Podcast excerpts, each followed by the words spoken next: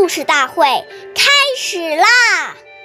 每晚十点，关注《中华少儿故事大会》，一起成为更好的讲述人。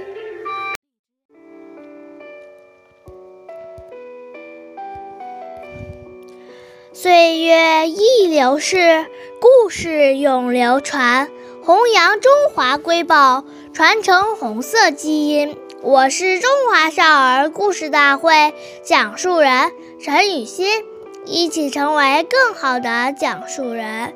今天我给大家讲的故事是《故事大会红色经典故事》第二十三集《周恩来的修养要则》。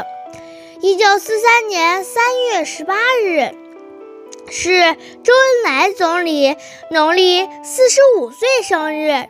这天，南方局的同事们为他准备了茶点祝寿，但他并未出席，而是在办公室写下了一份我的修养要则，以明心志。我们一起来读读这份我的修养要则：一、加紧学习，抓住中心，宁精勿杂，宁专勿多；努力工作要有计划、有重点、有条理。三、习作合一，要注意时间、空间和条件，使之配合适当。要注意检讨和整理，要有发现和创造。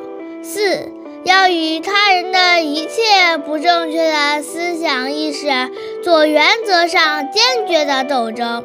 五、适当的发扬自己的长处，坚定的纠正自己的短处。